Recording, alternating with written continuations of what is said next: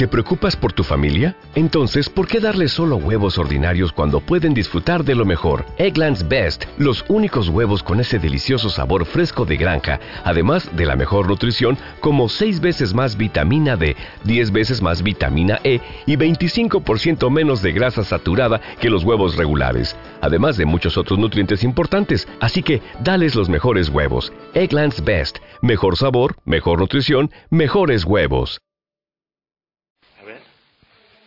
Te piras bien, bien.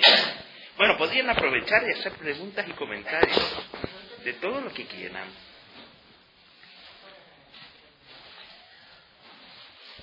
De todo lo que quieran, de todo lo que hemos hablado. Hasta ahora estábamos en un punto importante, que es toda la crítica a la psicología junguiana, al proyecto junguiano.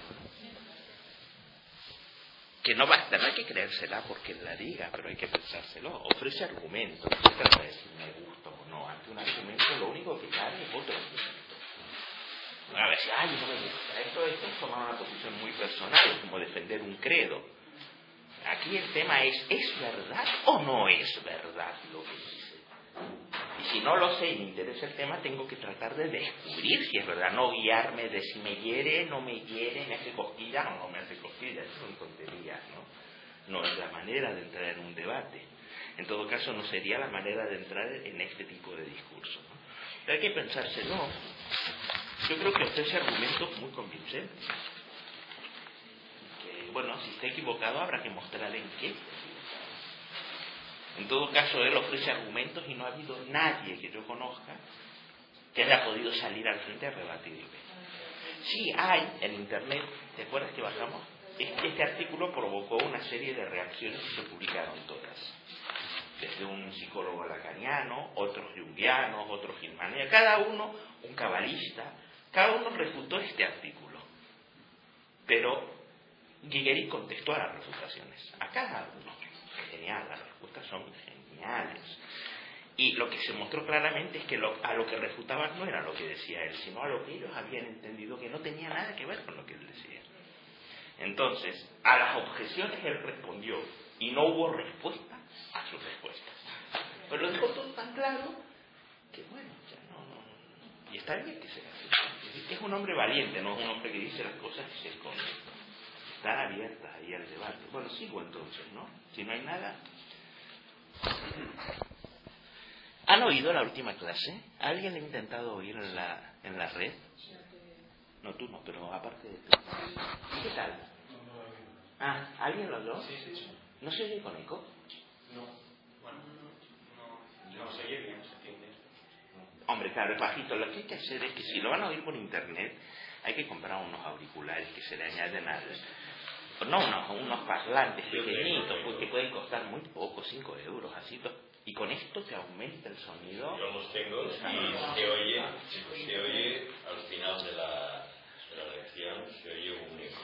Ah, solo al final. Pero puede ser por la grabación. Puede ser porque esto como no está colgando, graba toda la reverberación de la sala. Bueno, voy a seguir. leo el último pasaje de lo que dijimos para continuar. Dice, en el pasaje en el que Jung dijo que no podía volver a la Iglesia Católica y experimentar el milagro de la misa, porque ya sabía demasiado sobre ello, continuó diciendo, y cita, sé que es la verdad, pero es la verdad en una forma que ya no puedo aceptar. Yo ya no puedo decir, este es el sacrificio de Cristo y verlo. Yo ya no puedo decir más, este es el sacrificio de Cristo y verlo. No puedo. Ya no es más verdad para mí. No expresa mi condición psicológica. Mi condición psicológica quiere algo más. Tengo que tener una situación en la cual esa cosa se vuelva verdadera una vez más. Necesito una nueva forma. Esto lo dijo Jung, ¿eh? en las obras completas, volumen 18. Aquí, dice Jung choca con el problema de la, de la forma lógica, porque lo que está diciendo es que ese contenido necesita una forma nueva, así no lo puede creer más. Como casi todos ustedes, ustedes ya no pueden creer que una mujer virgen haya quedado preñada de dado luz, no lo pueden creer. No me lo creo, que si me dicen que se lo creen, no, me, no les creo yo a ustedes que no les ustedes están viviendo en un mundo y ante unas revelaciones de lo que son verdades de hecho donde esto es imposible. Así que si lo creen es porque le buscan un significado simbólico, entonces ya no creen en eso, sino en una ladera especial de significados distintos, o no se lo creen, ¿verdad? Si necesitan ver otra cosa que simplemente el hecho para poder creérselo.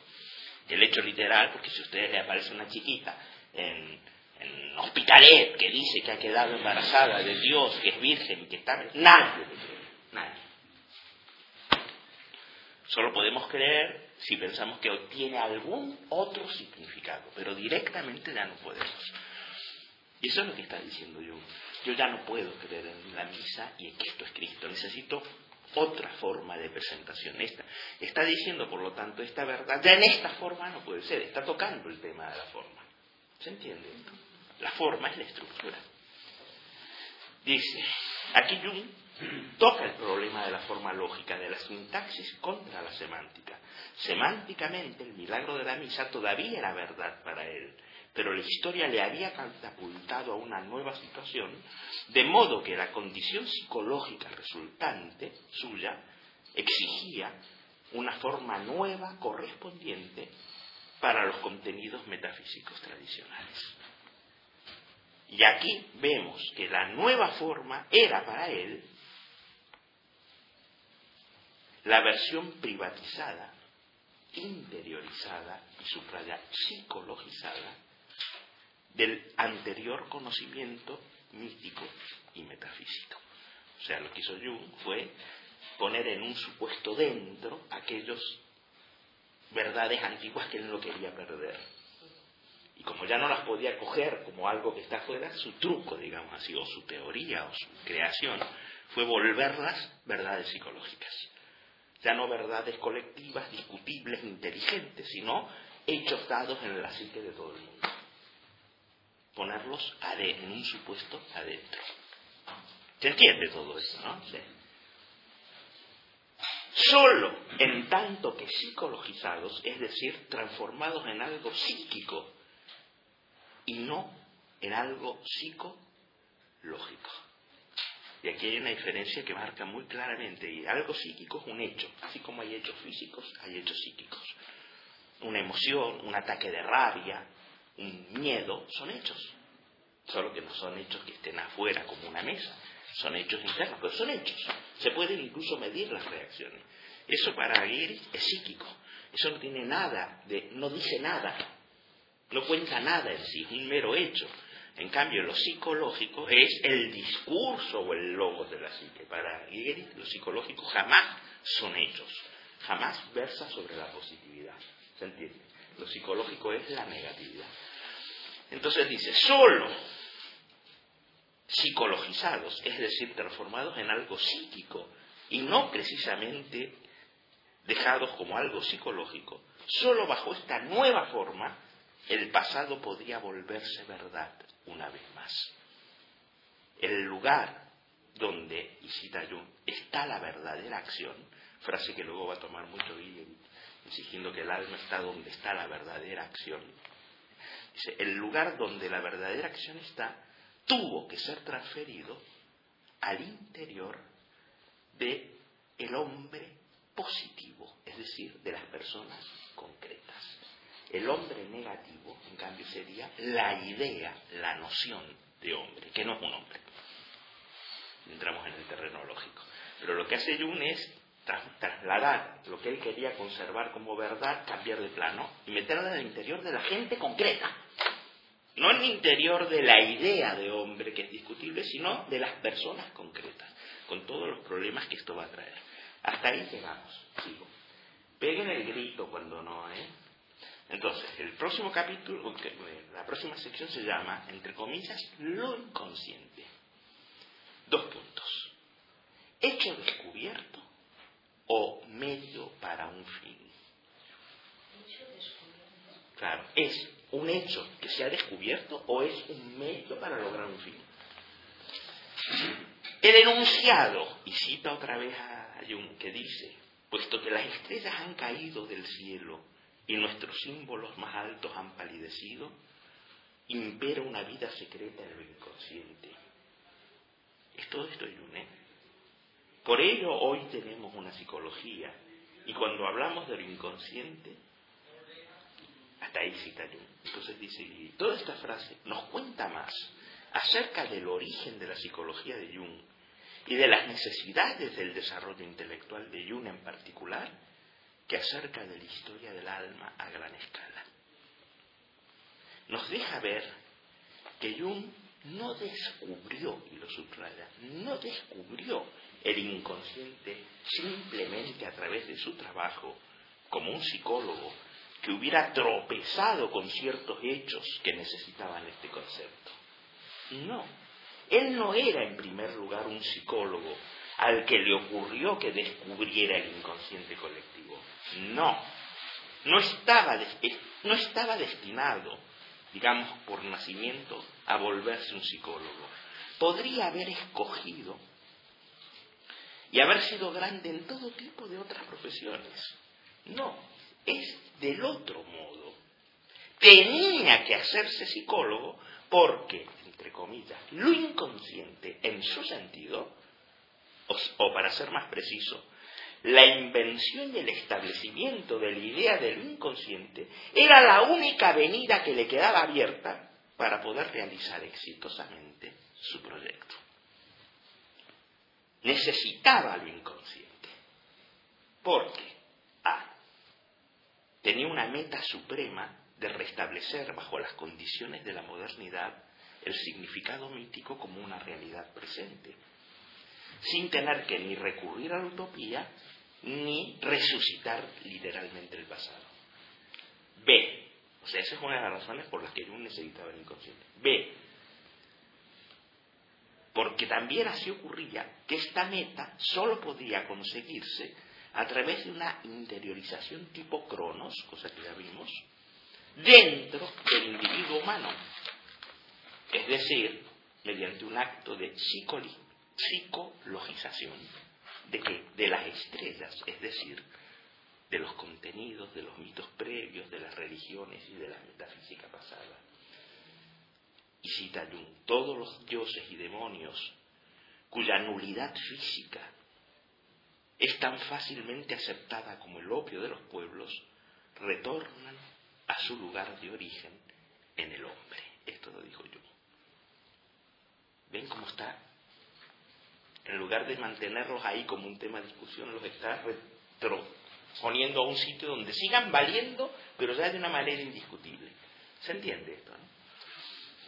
Psicologismo mismo, es decir, la traducción de todas las grandes ideas y situaciones religiosas y metafísicas desde problemas cósmicos en el mundo y desde ser problemas públicos y problemas del pensamiento del hombre integral, es decir, de la noción de hombre, no de Juanito Pérez ni de Héctor García, sino de la idea misma de hombre, lo ha trasladado de ahí a hechos psicológicos a hechos meramente internos dentro del hombre, donde hombre ahora es concebido como un hombre positivo, concreto, de carne y hueso, que está allá. Y esa era para él la solución a su problema. ¿Se entiende, no?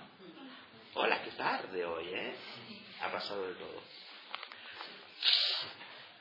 No solo fuera, sino adentro, diría yo.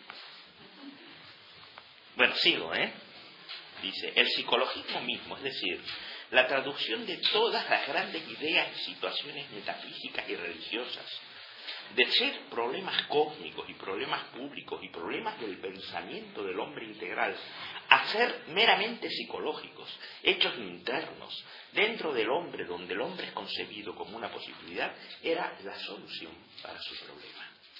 Pero solo un, no losum, dice en alemán, que quiere decir un expediente, un subterfugio, una, manera de esquivar. No fue solamente un expediente, un subterfugio. Por supuesto, tenía que serlo, pero lo que en realidad se buscaba ya era en sí una contradicción. ¿Y qué es lo que en realidad buscaba Jung? Buscaba una nueva forma de adentridad, es decir, un estado de no natez secundario, porque habiendo nacido buscaba restablecer un estado de no nacido, pero habiendo nacido, lo cual ya es una contradicción. Habiendo nacido que el hombre a partir de toda esta conciencia mítica, habiendo nacido ya la conciencia de la conciencia, regresar a un tiempo donde hay conciencia de los dioses, pero no del acto de ser consciente. Imposible. ¿Se entiende todo esto? Así, fue el hecho de que la psicología, entre comillas, ofreciera el único modo que le quedaba a la meta de Jung para volverse posiblemente alcanzable, lo que determinó la profesión que escogió. Y no al revés. No fue su profesión la que lo llevó a esto, sino la necesidad de dar una respuesta al problema de la modernidad lo llevó a ser psicólogo porque era el modo, entienden lo que está diciendo, nueva sección, reducción y o, downsizing, reducción, achicamiento sería en argentino, reducción y privatización, que en el fondo ya saben a qué se refiere, qué es lo que Jung se reduce y se privatiza. ¿Qué es lo que antes de Jung era inmenso y era común y público y estaba allá afuera? Y con Jung se vuelve chiquito, privatizado y personal. Los mitos, los dioses, los grandes temas religiosos. Entonces sí que hay un, un achicamiento y una privatización. ¿No Nuestra mayor desventaja una desventaja importante de esta psicologización desde nuestro punto de vista es que se ve obligada a ser psicologista. Yo no podía realmente comprender el alma, o no pudo realmente comprender el alma como vida lógica. No podía moverse del nivel de la semántica al de la sintaxis. No podía ver que el, entre comillas, sujeto de la psicología no es la persona individual, y sus experiencias emocionales interiores, sino, entre comillas, el hombre a gran escala. Claro que aquí hay un juego de palabras, porque sujeto en inglés quiere decir las dos cosas, sujeto, pero también el objeto, el tema de. Entonces, claro, hay un juego de palabras. Si Jung no pudo ver que el tema de la psicología no es la persona y sus experiencias emocionales interiores, sino el hombre a gran escala. Esta es una gran diferencia. El hombre a gran escala, la noción de hombre, es decir, la conciencia en todo su amplitud. Y no solo mi pequeña y personal conciencia, la conciencia. Dos puntos. La lógica de nuestro ser en el mundo concreto, en una situación histórica dada. Eso es, ni más ni menos lo que no depende de lo que la persona haga o deja de ser, o quiera o no quiera o se proponga, no depende de las decisiones personales de la gente. La situación en la que se está, se reconozca o no se reconozca, que no depende del arbitrio de ninguna persona concreta. El lugar en el que se está colocado, en la manera de pensar que no se elige, y a partir de la cual se puede decidir lo que se quiera, pero esa manera no se puede ni decidir ni elegir porque corresponde al momento histórico del alma en el que uno ha nacido. El tema de la psicología es el momento histórico del alma que no es el del individuo, sino del alma, es decir, de la estructura de pensamiento colectivo dentro de la cual, aunque no lo sepa, se mueve cada individuo pero que le supera enormemente, que trasciende sus decisiones, que no depende de los individuos y que tiene su propia vida, no la vida del individuo. Y por supuesto, la vida de los individuos se encuentra condicionada por esa gran vida, pero los individuos pueden soñar que no, que no existe, que ellos hacen lo que quieren, que son celtas porque se lo plantean y lo que quieran. Como que nuestra vida puede estar condicionada por la degradación del entorno, por mucho que no sepamos que el entorno está degradado y nuestra vida puede volar porque cae una bomba atómica por mucho que nosotros ni sepamos que existe la bomba atómica. Como que un japonés de Hiroshima, porque no sabía que existía la bomba atómica, ¿era inmune a la bomba? No, no era inmune. El que tú lo sepas o no lo sepas no cambia nada, porque lo que está pasando, no afuera, sino en la estructura de pensamiento, no depende de ti. Pero tú sí depende de ello. ¿Se entiende esto? Bueno, esto lo hemos dicho una, así, mil veces, ¿no? Yo sé que es un tema que con solo oírlo me gustó, ahora me hace así. Si no se lo rumian, salen a la calle y se olvidó. Pero es problema de ustedes. ¿Eh? porque lo he explicado una y mil veces, es cuestión de poner atención, rumiárselo. Sonó la campanita y sí, pero en cinco minutos me olvidé. No va así esto, no va así nada en la vida. Solo van así las ilusiones personales. ¡Ay, sentí! Sentiste tú, pero el hombre total permanece intocado. Intocado. Tú sentirás hoy esta cosa, mañana esta otra cosa, pasado te vas a una constelación familiar y antepasado te vas a hablar con el árbol y luego con la plantita y luego eres ecológica, pero estás viviendo toda una existencia que niega y que te hace negar inadvertidamente todo lo que tú pretendidamente cultivas, practicas y predicas. Y que no lo sepas no cambia. ¿Se entiende esto? Y por supuesto, tratar de saberlo para vivir mejor implica que nunca lo podrás saber, porque lo que te mueve sigue siendo un interés personal. Tienes la puerta cerrada. ¿Capito? Esto me hace pensar, por eso lo traje a un artículo del año 2006, fíjense, publicado en el año 2006, donde él habla del tema de la alquimia, porque el tema de la psicología, como él la ve, y el tema de la alquimia, tal como lo interpretó Jung, es muy parecido. Muy parecido, en el sentido de que ¿qué busca el alquimista? Según Jung, los alquimistas, mentira, pero esa fue la versión jungiana, los alquimistas buscaban el sí mismo. Buscaban un estado de conciencia integral y central. Pero no es verdad, los alquimistas jamás buscaron un estado de conciencia, los alquimistas buscaban el oro filosofal. Los alquimistas buscaban la piedra que no es una piedra y que pueda curar todas las enfermedades, que fuera la fuente de la eterna juventud. No buscaban algo como hoy lo entendemos, psíquico. No, en absoluto. Ellos no buscaban ni siquiera ser más conscientes. Ellos no se preocupaban de ellos. Si un alquimista se hubiera preocupado de ser más consciente, no hubiera sido nunca un alquimista, no hubiera tenido ni la paciencia ni el amor para estar en un laboratorio. ¿Se entiende? La obra no está adentro, ser más feliz, ser más consciente, ser más pleno. Si eso te importa, tienes la alquimia cerrada. Capito. Por lo tanto, lo que busca el alquimista es algo que tiene que ver con el mundo, el gran mundo, y no el pequeño mundo personal. ¿Entienden esto? Es lo mismo de lo que está hablando él. La gente preocupada en su pequeño mundo no tiene acceso a esta psicología. Tiene acceso al mundo del ego, al consumo. Se puede comprar una religión, se puede comprar un gurú, se puede comprar un estilo de vida que se venden en los supermercados. Se puede comprar una, una manera de ser, un tipo de vestimenta, se puede comprar un personaje. Pero la psicología no tiene nada que ver con esto, ni tiene nada que ver con la pequeña personalidad. Es que no tiene que ver ni con las personas siquiera tiene que ver con la lógica imperante en el mundo, que a veces no tiene nada de personal. Tiene que ver con el gran hombre, no con el pequeñito hombrecito. ¿Se entiende esto? Incluso el interés por el pequeño hombrecito ha cerrado la puerta a percibir todo esto.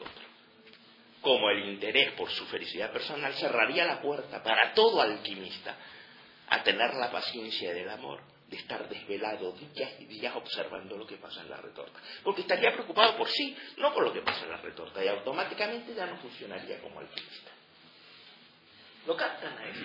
Bueno, entonces, en un artículo maravilloso, pero que no vamos a leer, porque no da tiempo ni nada, que se llama El cierre y la liberación del espíritu embotellado de la alquimia y la psicología bonito el nombre, ¿eh? el cierre y la liberación del espíritu embotellado de la alquimia y de la psicología, dicen de otras cosas, dice, para Jung, dice, el alquimista experimentaba sus proyecciones como propiedad de la materia. Pero lo que en realidad estaba experimentando era su propio inconsciente. Esto es una frase de Jung su propio fondo psíquico desconocido, o su contenido interior psíquico que es propio, o su propio inconsciente. Y dice, ¿y de dónde saca Jung todas estas descripciones? Ciertamente no de los textos alquímicos, ni del espíritu de la alquimia, como se encuentra en estos textos. Obviamente, los alquimistas no estaban interesados en su desarrollo personal, ni su individuación, ni su propia transformación. Es verdad, usualmente cada adepto trabajaba por sí mismo, pero el arcano que buscaba nunca era, entre comillas, incitando en su propio. El lápiz, o sea, la piedra filosófica, explícitamente era la piedra de los filósofos, en plural. Y así se llamaba, la piedra filosofal de los filósofos. No mi piedra, mi piedra privada, mi luz interior, mi autocrecimiento, mi desarrollo espiritual, mi yo mismo, mi, mi, mi, mi. Para nada, era la piedra filosofal. La tintura roja habría sido el elixir de la vida para la vida como tal y no para la vida psíquica personal del adepto. La panacea, de modo semejante, no debía entenderse como un medio para su cura o salvación personal, como pan asea, que quiere decir locura todo,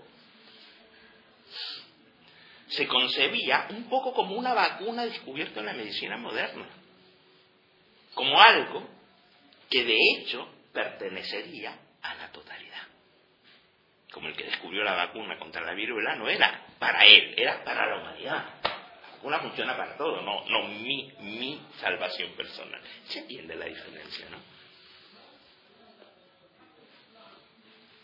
La cuestión de una vacuna o de una medicación o de los métodos de tratamiento para todo tipo de enfermedades es que son la solución para problemas objetivos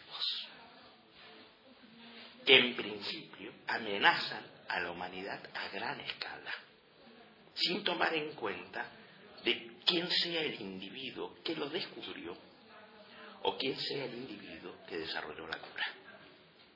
Lo importante de la penicilina no es que la descubriera Fleming, lo importante de la penicilina es que cura cualquiera y ha pegado un cambio para la humanidad.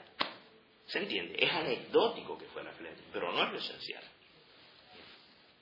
La medicina como un campo de estudio no es una empresa privada ni subjetiva.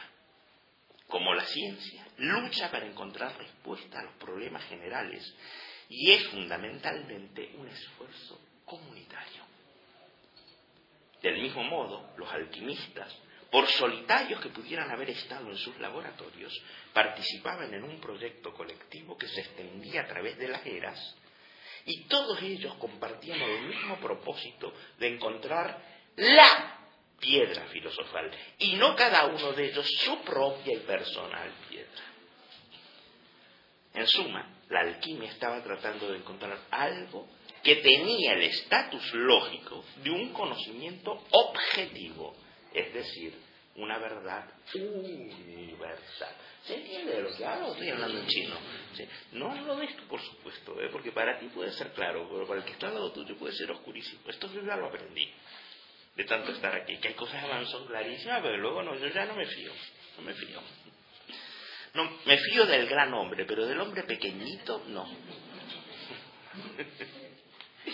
Dice, la transformación del individuo no era en absoluto un tema de interés para los alquimistas ni tampoco podría haberles llamado jamás la atención, sencillamente porque la idea de individuo se desarrolló mucho más tarde que la alquimia. Pertenece a la modernidad cuando ya la alquimia estaba desaparecida. O sea que la del individuo no le podía interesar, no existía ni siquiera la noción de individuo. Bueno, dice, es interesante que los mismos textos que Jung cita en apoyo de su tesis respecto a lo que experimentaban los alquimistas muestra claramente el enfoque no personalista y no subjetivo de los alquimistas. Y podrían haber abierto los ojos de Jung a la inadecuación de su premisa individualista que decía, y esto lo decía Jung, y verás con tus propios ojos una tras otra las cosas que aparecen a través de las cuales se verá cómo Dios creó todo en seis citando a los alquimistas. El interés de seguir era obtener una visión inmediata en y de alguna manera testimoniar la creación, el trabajo de la creación de Dios, la divina creación del mundo. sin duda, el horizonte general de la obra alquímica era cósmico. En cierto sentido de la palabra, incluso era teológico. No había ni rastros de interés en uno mismo, ni ningún tipo de autocentramiento. El interés de la alquimia pertenecía a la esfera más amplia de la filosofía natural general de la tradición hermética. El novum lumen es citado por Jung en el mismo capítulo, bueno, eso me voy a saltar, ¿no? Dice, su propia individuación no era el propósito de la esperanza del adepto de testimoniar las cosas que anhelaba ver. Su sí mismo no era el tema. El tema y el interés era, para decirlo con las palabras de Fausto, llegar y conectar con el inmenso misterio o con la lógica del mundo. O, en, en imágenes alquímicas, el mysterium conjunciones como la separación y unión de los opuestos. Es el secreto de la creación. La creación no como un acontecimiento primordial en el pasado, sino como una verdad viviente que continúa siendo presente. Una analogía podría decirnos, que cada sacerdote católico romano tiene que realizar personalmente el ritual de la misa cada día. Pero esto de ninguna manera implica que su meta al hacer esto sea su propia individuación. Es una falacia concluir a partir de la naturaleza personal de la experiencia buscada, o de la intuición, o del esfuerzo, que el objetivo de ese esfuerzo y el contenido de la experiencia sean el propio desarrollo personal. ¿Se entiende lo que está diciendo? Por lo tanto, y esto sí que es importante que tomen nota, si bien la transformación de mi personalidad es un interés absolutamente privado, no, no válido, ¿eh? pero absolutamente privado y subjetivo, por lo tanto, es esencialmente, primero, egoico. Tiene que ver con el ego, no tiene que ver con lo que yo no soy, con todo lo que hay más allá. No, es niño, como mi cuenta bancaria, que no está mal que me ocupes de mi cuenta bancaria, pero no tiene nada que ver con el mundo, ni contigo, ni con la humanidad, ni con la conservación. Es mi cuenta bancaria. No digo que no sea legítimo, pero es un interés personal, subjetivo, privado. No se transforma en una doctrina ni nada por el estilo, ¿se entiende esto? No? Bueno, la preocupación, por lo tanto, con la transformación de mi personalidad es un interés absolutamente privado, subjetivo, esencialmente, por lo tanto, egoico y, además, práctico, es decir, utilitario. Busca mi progreso y mi satisfacción. La alquimia, en cambio, apelaba a un entendimiento que era fundamentalmente comunitario y no personal y privado, porque su objetivo era además conocer la verdad. Y como decía un texto alquímico, la visión verdadera y la más verdadera. ¿Ven qué diferencia? No era un objetivo, por lo tanto, ni práctico, ni personal, ni subjetivo, ni privado. Pero la persona que a la que posiblemente le ocurre que se dé cuenta de esta verdad general per se, no tiene la menor importancia ni interés. Lo mismo que acabo de decir, que, que fuera Fleming el que descubrió la penicilina es anecdótico. Lo importante es la penicilina y los efectos de la penicilina. Y cómo se usa la penicilina. No que el que lo descubrió era Fleming, y como que si hubiera cambiado si hubiera sido Pepita Pérez. No, eso no cuenta. Lo que cuenta es qué descubrió, no quién, cómo, cómo era, si le gustaba, no le gustaba, con quién vivía, cuánto follaba, cuánto vivió. No, eso es interesante como anécdota, pero no es lo que importa. Al contrario, lo que le hace interesante esa anécdota es lo que descubrió, no quién lo descubrió. Si no hubiera visto el descubrimiento de aquello, si no hubiera habido descubrimiento, ni siquiera interesaría a la persona. La persona no cuenta. Es importante sacar la mente de ahí, porque si uno está atrapado ahí, no puede ver nada más. Y lo que no puede ver es todo lo demás, que es lo realmente importante, es lo realmente existente. Es Utgar. Vaya. Entonces dice, pero la persona a la que posiblemente le ocurre que se dé cuenta de esta verdad general, por sí no es de importancia ni de interés. Solo la verdad de la naturaleza o del mundo es lo que importa. El alquimista no buscaba su self, sino que buscaba el espíritu Mercurius como el misterio profundamente escondido en toda la realidad. No su ser, por lo tanto, sino el espíritu Mercurio, la vida lógica del alma, no mí, ni para mí, porque así yo conseguiré y seré y estaré. Y. Porque en cuanto entramos eso hay una ceguera total para ¿Lo entienden ahí? Dice, la idea de individuación en el sentido personalista e individualista de Jung se ve inyectada, forzada en la alquimia de alguna manera, metida de contrabando en esta red. Ahí pueden entender por qué incluso los historiadores de la alquimia y los gente que aún hoy hay que quiere practicar, detestan profundamente la interpretación junguiana. No es porque sean tontos y necios, como pretenden hacernos creer los psicólogos junguianos, sino porque han advertido que la tradición junguiana tradicional, no digo Guilleri, pasa de vista que la alquimia buscaba una verdad, no buscaba una cosa subjetiva. Reducir la alquimia a un experimento de alguien que medita y se contempla para ser más consciente es un insulto para la búsqueda de la verdad. Un insulto para el alquímico. ¿Se entiende esto? Bueno, lo que hace Gigerik es mostrar que la psicología, como él lo entiende, es, no es idéntica evidentemente, pero se mueve dentro de la dimensión en la que se movía el alquimista. No resolverle problemas a la persona concreta. Tal vez para eso no hace falta psicología, simplemente hace falta sensitividad.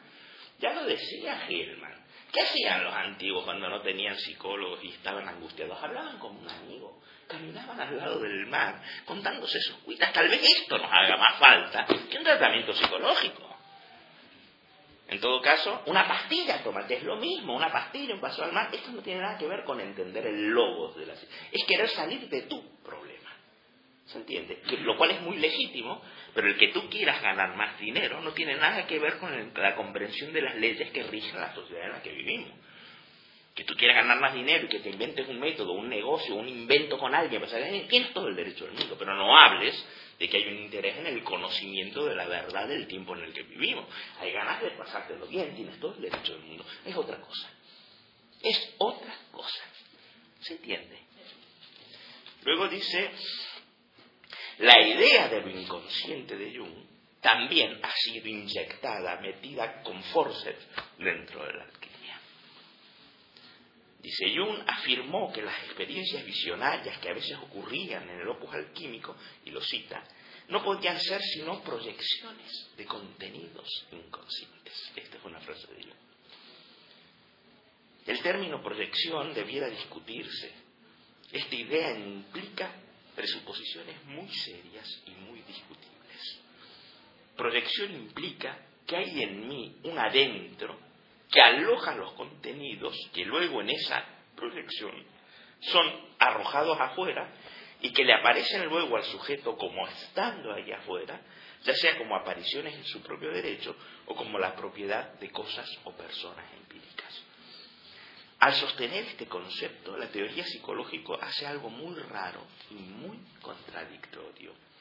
Por un lado, afirma que hay un movimiento oculto de dentro hacia afuera. ¿Están entendiendo de lo que hablan? Y por el otro lado, hace, lógicamente, lo que los psicoanalistas podrían llamar una conversión en el opuesto. Es decir, un movimiento de fuera a adentro. O sea, mientras dice que ha habido un movimiento, lo que está haciendo es poner lo que ha topado fuera, llevarlo adentro, es decir, lo inverso de lo que afirma. ¿Se entiende? Una cosa es lo que afirma la teoría, pero otra cosa es lo que hace. Hace lo opuesto de lo que afirma. Dice, hace un movimiento de fuera adentro, pretendiendo que aquello que, hablando fenomenológicamente, es decir, hablando como quien describe lo que pasa, no lo explica.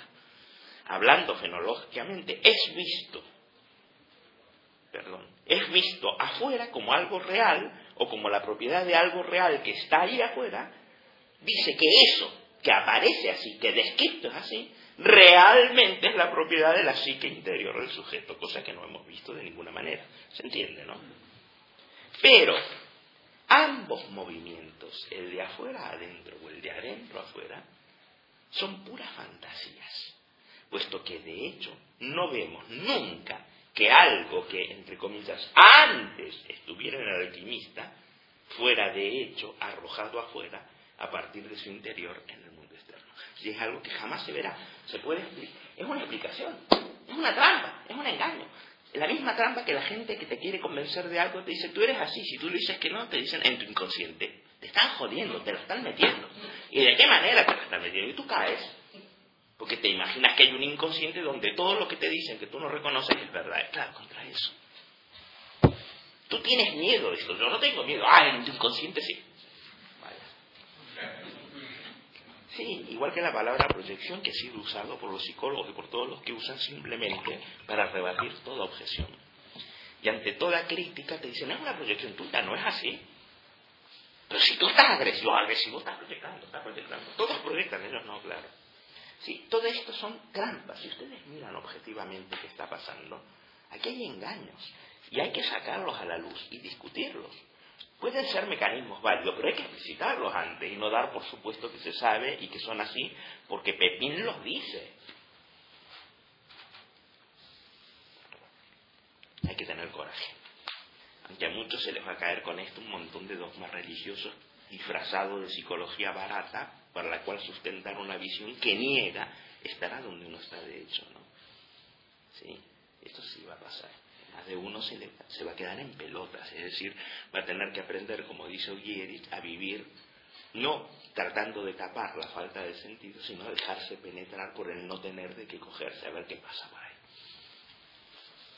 Tal vez por ahí pasen todas las cosas que uno teme que no pasen, aferrándose a lo que uno se quiere aferrar, ¿no? Es posible. Dice, esto es muy diferente de la propia teoría de Jung, donde las ideas de proyección y de contenidos inconscientes, etcétera, etcétera, primero son elementos de una doctrina psicológica y luego más tarde se los ve allá afuera en la alquimia. Primero son conceptos modernos y luego se dice que ya estaban operativos en el distante pasado. Aquí la palabra proyección está garantizada por la fenomenología de lo que ocurre. Pero por lo que se respecta a las experiencias visionarias de los alquimistas, podríamos dejar fuera esta idea ficticiamente supuesta del doble movimiento de la proyección y permanecer con el simple fenómeno, es decir, la simple observación de que algo era visto estando. Sin decir si, si algo provenía de él, se veía algo. Y punto no la explicación de que lo que se veía eran contenidos que existían adentro y que fueron puestos afuera. Eh, hay una diferencia enorme. Es decir, se vio allí una transformación de la materia, es decir, lo que se vio allí no estaba allí, sino que estaba como un contenido inconsciente y era subjetivo y solo tenía vida interior y se le apareció afuera, pero afuera no estaba. Oh, es mucho decir eso. ¿Se entiende lo que estoy diciendo? La idea de proyección, al no ser el resultado de una observación, sirve al propósito psicológico de postular. Postular no quiere decir demostrar, ¿eh? Postular quiere decir sacarse de la manga. Proponer que hay algo sin, sin ninguna sustanciación. Postular. Yo postulo que las mujeres son tontas. Eso es un postulado, hay que demostrarlo, ¿no? Y he puesto uno bien discutible. El que lo postule, claro, pero eso, eso, eso, eso no da misa, aunque para un montón de tontos, si lo postula alguien con títulos, ya no da misa, pero esos son los tontos. Esos tienen cerrada toda la puerta al conocimiento y a la verdad, a cualquier verdad, incluso a la verdad del alma. No sea solo a la verdad de la ciencia, que se creen lo que dice una revista, pero no saben por qué es verdad.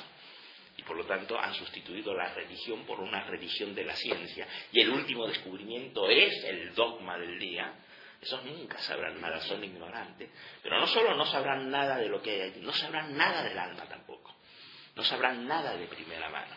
Porque simplemente son creyentes. ¿Eh? Entonces él dice, la idea de proyección solo le sirve al, al propósito psicológico de postular un adentro en la persona y de atar a la persona y de reducir al significado personal lo que para el alquimista era la verdad interior o la naturaleza interior de toda la naturaleza. Fíjense qué diferencia. Reducir en un supuesto interior y, vincular a la persona concreta lo que para el alquimista era el interior de toda la realidad. Ahí sí que hay un downsizing, una reducción, un achicamiento y una privatización. ¿Lo entienden esto? Dice, lo que para el alquimista era la verdad interior de la naturaleza, era un tipo de filosofía natural especulativa. Y era eso, el alquimista no hacía nada privado, hacía una exploración en una verdad de su tiempo, evidentemente, no en el tiempo de la ciencia.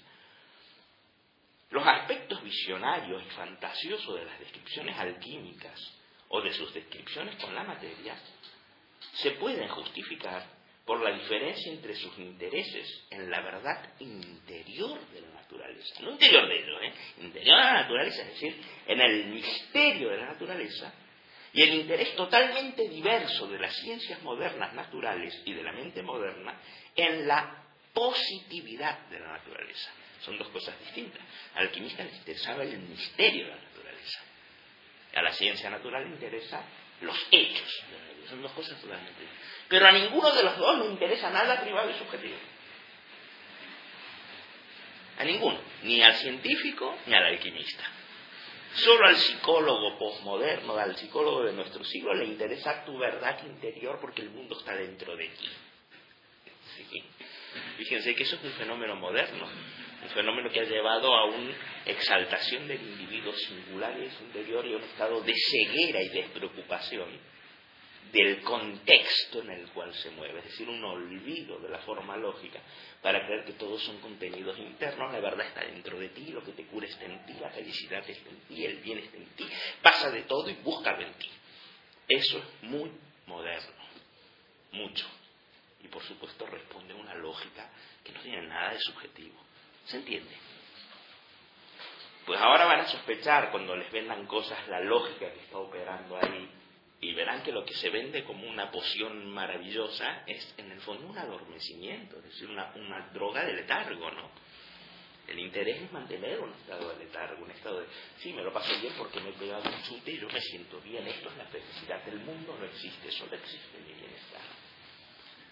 Por lo que dura. Pregúntale al hermano qué pasa cuando se baja. Hay que seguir. Pero cada seguida hay un bajón. ¿A dónde se baja? ¿Se entiende? Así que el individuo puede buscar lo que quiera, pero cuando deja de buscar, ¿a dónde está? Esta es la pregunta de Egeric, esta es la pregunta alquímica. No lo que tú haces, lo que pasa cuando tú también haces. Lo que hay independientemente de ti, de mí, de cualquiera. Ahí está el logos de la psique. ¿Se entiende? Entonces, sigo un poquito más y seguimos con esto. Dice, mm, si entendemos la diferencia histórica entre la mente medieval y la moderna, que sería entre el alquimista y el científico natural, el físico de hoy. Ambos se preocupan por la naturaleza, pero de una manera totalmente distinta. Si entendemos la diferencia entre la mente medieval y la moderna, con sus ideas fundamentalmente diferentes de lo que sea real, no tenemos que ampararnos en interpretaciones psicologistas en términos de proyección de contenidos inconscientes. Es decir, podemos explicar la alquimia sin necesidad de recurrir a eso. Para la mente medieval, la verdad sobre la naturaleza era, a priori, como, como dado de antemano, esencialmente metafísica, misteriosa y no positivo factual. Los hechos no contaban para la mente medieval. No veía hechos. No le hubieran servido los hechos. No es que no tuviera inteligencia el hombre medieval para verificar hechos, es que no era lo que le interesaba. Le interesaba era los hechos metafísicos, las verdades metafísicas, y encontrar ahí afuera la ejemplificación de verdades metafísicas, no hechos puntuales. Ha habido un cambio, por lo tanto, en la lógica del mundo, para que lo que empiece a interesar son los hechos reproducibles en un laboratorio y no el misterio de esos hechos. ¿Se entiende? Otro problema con la expresión proyección de contenidos inconscientes yace en la noción de contenidos. O sea, un problema está en la idea de proyectar, que es meter afuera algo que está. Pero segundo, la idea de que hay contenidos. aquí se sugiere tácitamente que aquello que es proyectado existía antes de la proyección. De alguna manera ya era una entidad acabada que habitaba en algún lugar. ¿Se entiende? Esto es muy junguiano.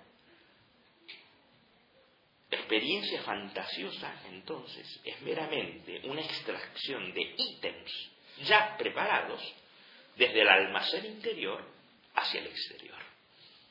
Una teoría acerca de las experiencias desde el punto de vista de un pensamiento positivizante y sustancializador. Ve contenidos internos, que son como los contenidos externos, solo que están adentro, son hechos positivos, ¿no? Pero no podría ser, y aquí está la clave del pensamiento de Iris, no podría ser que las experiencias alquímicas eran, fueran en realidad producciones genuinas, de primera mano, que se estaban creando en el momento mismo de la experiencia. Es decir, no es verdad que ya existían los contenidos en algún lugar y el alquimista los tomaba de ahí los ponía, sino que al interesarse por el problema creaba imágenes inteligentemente, creaciones de primera mano en la situación misma. ¿Comprenden la diferencia? Dice, en otras palabras, eran ejemplos del pensamiento especulativo, que crea ideas ante las situaciones para explicarlas. Y no saca de algún lugar cosas que ya existen acabadas y las pone en otro lugar. Los productos de una mente activa, viva y despierta, producción en lugar de proyección de contenidos. Pensamiento viviente como la actividad o el proceso del, acto de pensar que es una creación, no es sacar contenidos de aquí y ponerlos allí. Si fuera así, aquí estamos tratando, es decir, en la alquimia, con un proceso del pensamiento. Y no necesitamos para nada la idea de inconsciente implicada en la frase contenidos inconscientes. Las visiones de los alquimistas son hechos conscientes productos de una conciencia visionaria y una conciencia que ve. Y sus imágenes y sus ideas son productos de una conciencia que piensa especulativamente. Sus sueños son los productos de una conciencia capaz de ensoñar. Por lo tanto, además de una conciencia empiricista, positivista y meramente racionalista, Existen todos tipos diversos de estilos de conciencia. Hay una conciencia emocionalizante, una conciencia fantasiadora, una conciencia sobria, una conciencia paralizada, una conciencia pedantemente formalista, etcétera, etcétera. Es la mente positivista la que postula lo inconsciente para todas las otras formas de conciencia que no sean la suya es fuerte. O sea, no hay lo inconsciente, simplemente hay otros estilos de conciencia que no sea la mera reproducción de hechos o la mera lógica exterior de poner en etiquetas que encajen bien. Bueno, esto, esto es muy fuerte lo que está diciendo y tiene, tiene grandes consecuencias. La lógica que conduce esta noción es que los alquimistas creían que lo que los alquimistas creían para el positivista, ¿eh? o sea, para el mismo Jung, porque Jung peca de positivista. La lógica que les condujo a esta noción es que, que lo, que los alquimistas creían ver en el objeto no venía realmente de las características del objeto, sino que tiene que venir de algún otro lugar que de hecho existe. Existe en una especie de adentro, ¿no? Una especie de almacén, se supone, una especie de corte inglés donde ya están los productos acabados. En lugar de ser un corte inglés externo, es un corte inglés interno, pero sigue siendo un, un lugar, un espacio. ¿no?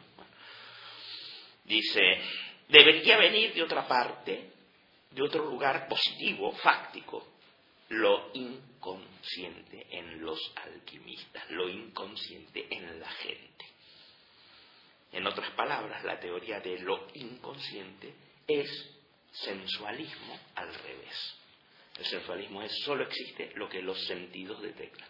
Pues al revés, solo existe lo que se capta interiormente. Que así como los sentidos captan hechos externos, la intuición capta hechos internos. Es puro sensualismo invertido. En ninguno de los casos se crea. Es como tener una especie de radar, ¿no? Detecto hechos fuera, detecto contenidos dentro. Fíjense que en ninguno de los dos casos la conciencia crea.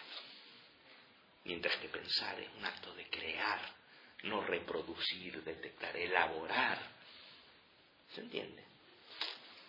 Esta es la tesis fuerte de Iger y por lo tanto el alma piensa, no tiene contenidos, crea. Y nosotros vivimos en medio de esta creación continua, creación no nuestra, ¿eh? creación histórica, creación cultural un poquito más leo, dice, la psicología, dice, el sensualismo insiste en que, y cita a un antiguo filósofo sensualista que dice así, nada está en la mente que antes no estuviera en los sentidos. Esa es la frase típica del empirismo. El empirismo dice todo viene de experiencias externas. Y todo lo que está en la mente antes ha entrado por los sentidos. Aunque las, es decir, las ideas abstractas las origina la mente, pero trabajando sobre datos externos. Si no hubiera datos externos no habría nada, ¿no? Eso se llama empirismo. Dice, el sensualismo insiste en que nada hay en la mente que antes no estuviera en los sentidos. La psicología del inconsciente acepta esto, solo que añade una segunda fuente alternativa a partir de la cual pueden venir los, entre comillas, contenidos de la conciencia. Además del mundo allá afuera, frente a la mente, habría también los conscientes a la espalda de la mente. La idea de que la mente no pesca, no pilla, no capta sus contenidos, ni del mundo sensual, ni de una reserva interior de contenidos inconscientes, sino que los produce originalmente, que genera originalmente parte de ellos en el momento y ante la situación, y que es en sí mismo, por lo tanto, creativo y poético, si quiere decir creación, producción, es, para la psicología junguiana, tabú. Tabú, prohibido, sacrificio, intelecto. La mente tiene que ser, no tiene que ser para Jung, una mente pensante. Tiene que ser un mero recipiente, una mente que recibe datos y los procesa. Bueno, ahí tienen la esencia de la crítica. Ahora vamos a seguir con, con esto. Los dos artículos tienen mucho que ver, precioso. Tienen mucho que ver tanto que el próximo punto que va a venir aquí, falta. Ah, no, el próximo no, pero un poquito más adelante se llama almacén permanente de imágenes, no producción en el momento.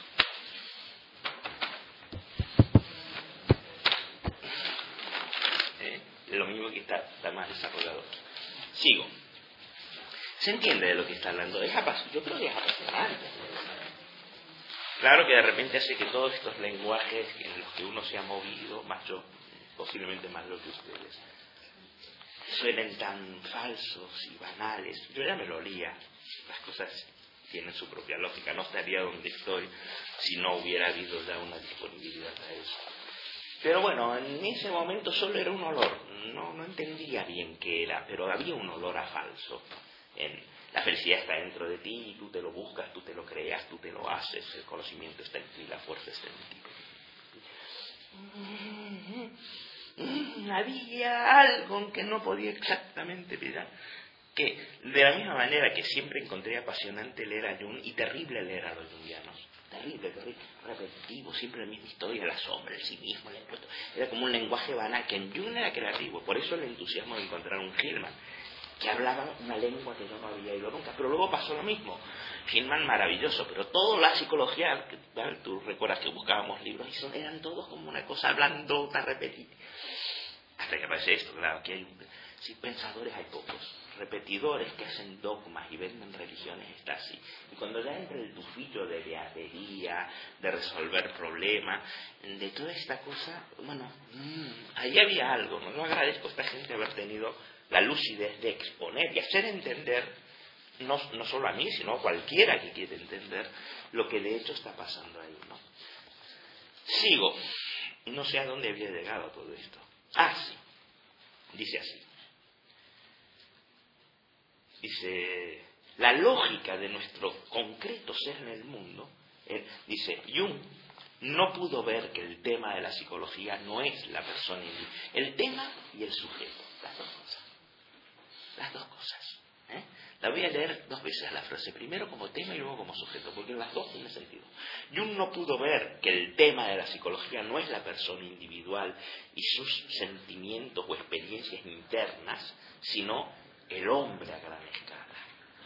La idea de hombre, la conciencia en gran escala, la lógica de nuestro concreto ser en el mundo en una situación histórica dada. Y ahora lo voy a leer de la otra manera, que también es verdad. Jung no pudo ver que el sujeto de la psicología no es la persona individual y sus experiencias emocionales internas, sino el hombre a gran escala, la idea del hombre, la conciencia en gran escala, la lógica de nuestro concreto ser en el mundo en un momento histórico dado. Jung tuvo que reducir y achicar el opus magnum al opus parvum. Estas son dos expresiones típicas. Opus magnum es la gran obra, opus parvum es la pequeña obra. Opus magnum es el interés por el mundo a gran escala, lo que los altos han dicho, la naturaleza, y el opus parvum, el mundo exclusiva y estrechamente, estrictamente humano, que son dos dimensiones, ¿no? Que hoy podemos llamarlo eso, ¿no? la dimensión del ego y la dimensión del, del alma a gran escala. Jung tuvo que achicar y reducir el opus magnum a opus parvum. Así estaba, tenía la firme opinión unilateral de que, y cita Jung, otra opinión que corre mucho en los mundos New Age, mucho, mucho, mucho, de que, dos puntos, si no se cambia realmente al individuo, nada se ha cambiado. Esto lo dice Jung en una de las cartas. Y ahora añade dice, la inversa de esto, es decir, que nada cambia si solo ha cambiado el individuo y que ni siquiera, ni predominantemente, la lógica del ser en el mundo a gran escala, esto Jung no lo pudo ver. Es decir, Jung creía que nada cambia si no se cambia el individuo, pero no vio que si se cambia el individuo, pero no se cambia la lógica a gran escala de nosotros, nada ha cambiado. Esto a nuestra sociedad no le gusta. La sociedad lo que se vende es que tú, todo lo tienes tú, tú cambias y el mundo se ha salvado. ¿no? Esto es una ilusión. Tu cambio se mueve dentro de una estructura que permanece intocada. Es como cambiar mi cuarto, mi piso, pero la estructura del edificio permanece intocada. Y es cierto, ahí vivimos. Es cambiar el programa de la tele, pero mi actitud de mirar la tele no cambia, simplemente cambia qué programa veo. Pero la conciencia que sigue siendo espectadora de un material que está fuera sigue siendo la misma, simplemente cambian los contenidos, la semántica, pero no cambia la sintaxis. Lo que está diciendo él es que si no se cambia la sintaxis, por mucho que cambien los temas, los programas de tele, que nada cambia. Para Jung, en cambio, bastaba que cambiaran los programas para que cambiara todo. Y para los niveles también. Basta con que tú, en lugar de pensar en la oficina, pienses en salvar los árboles los fines de semana y conectar con los espíritus invisibles y las campanitas de los ángeles. Y soy bello, soy bueno, nos amamos, nos queremos, nos tocamos. Cambio el mundo. Sobre todo el fin de semana. Luego los cinco días a la oficina. Pero esos días cambian el mundo. ¿Se entiende esto? Pues sí, cambian los temas, pero el nivel, la estructura en la que se vive, incluso la mediocridad del planteo, la superficialidad, permanecen idénticas. Superficial, banal, etc. Simplemente ha cambiado el programa. Bueno, dice, no se le ocurrió a Jung, por lo tanto, que nada cambia si solo se cambia el individuo y no se cambia, en cambio, ni predominantemente, la lógica del estar en el mundo a gran escala. Yo por eso el último artículo que les mandé, que publiqué, habla acerca de la idea de ser en el mundo, una idea de Heidegger, que, que, ni analiza, ya la da por supuesto. que los grandes pensadores hacen así, como no se ponen a inventar la rueda de vuelta. Sería el colmo, ya toman y elaboran sobre los hallazgos de los grandes creadores anteriores. Idea de ser en el mundo, Dasein y todo esto, hombre, si lo tuviera que explicar, entonces no puede empezar a pensar él. Así como da por supuesto que ya se conoce a Jung, y da por supuesto que se conoce a Hillman, y da por supuesto que se conoce a Heidegger, y cuando habla del giro lingüístico está hablando de Richard Rorty y de toda una serie de filósofos, no está hablando de nada novedoso. Pero claro, da por supuesto que el lector que se interesa por estos temas está interesado por eso. Si se tiene que poner a explicar eso, pues nunca tendrá tiempo para decir lo que tiene que decir. Si yo cada vez que quiero hacer algo tengo que inventar la rueda, pues jamás podré hacer un coche, ni siquiera un carro, porque tengo que inventar la rueda. No, ya está la rueda, no sobre la rueda podemos hacer otras cosas. Dice así. Nada se cambia, por lo tanto, si solo se cambia el individuo y no, y además predominantemente, la lógica del ser en el mundo a gran escala. Jung escribió, y cita, ¿sabe el individuo que es el peso decisivo que determina las los platillos de la balanza. Sí, es cierto que yo, incluso yo lo he citado en algunos seminarios que he dado este texto. Dice, esencial es, dice Jung, en el último análisis, solo la vida del individuo. Esto es único, solo esto hace la historia. Aquí, y solo aquí, toman en primer lugar, toman lugar primeramente las grandes transformaciones. Estas son frases de Jung. Él, el individuo, es el factor importante y la salvación del mundo consiste en la salvación del alma individual. Todas son expresiones de Jung tomadas de sus obras completas. ¿eh? Pero ¿cómo puede cambiar realmente el individuo? Se pregunta Guillermo si no ha cambiado la lógica. Es decir, la lógica que es el corazón y el alma, y como tal, el medio que lo penetra todo, el alma y el espíritu, de la realidad y de la existencia humana. Esta es la pregunta. ¿eh? Por lo tanto, ¿cómo puede cambiar realmente el individuo si la lógica no ha cambiado? La lógica, que es el alma y el corazón, y como tal el medio que lo penetra todo, de la realidad y de la existencia humana real. Parte del enunciado siguiente ha sido citado arriba. El psicoterapeuta, según dice Jung, no trabaja tan solo por su paciente particular. Espera, a ver, 105. Sí, esto es de Jung. No trabaja solo para este paciente particular, que podría ser muy insignificante, sino para sí mismo también en su propia alma, y al hacer así, quizá está poniendo un granito infinitesimal en las balanzas del alma humana. Pequeño e invisible como puede ser esta contribución, sin embargo es un opus magnum, porque se cumple en una esfera a donde se ha arraigado o ha inmigrado el numen, pero más tarde, y en la cual se ha mudado el peso íntegro de los problemas de la humanidad. Esto es las cuestiones finales, últimas de importancia ¿eh? de la psicoterapia, no son asunto privado, representan una suprema responsabilidad. Y comenta Aguirre, esto no puede permanecer sin ser contradicho. Vemos cómo aquí Jung está inflando el significado de y está mistificando la obra del terapeuta en la sala de consulta, a la vez que está reduciendo el opus magnum a la esfera del individuo. No es muy diferente del primitivo, de los primitivos que iban al altar de su Dios con un pollo bajo su brazo, diciéndole al Dios, contempla, he aquí cómo estoy sacrificando No, creí que estaba traduciendo mal. Contempla, Señor, aquí cómo te estoy sacrificando una hermosa cabra. Jung quiere hacer pasar los asuntos privados como asuntos públicos significativos. Quiere hacer pasar el pollo que lleva debajo del brazo por la cabra que supuestamente tiene que sacrificar. ¿no? Quiere hacer pasar el opus barbum como el opus magnum. Creía que la psicología del inconsciente era la ciencia fundamental, la ciencia que funda todas las ciencias y que atendiendo al inconsciente se allegaba directamente al lugar donde está la verdadera acción.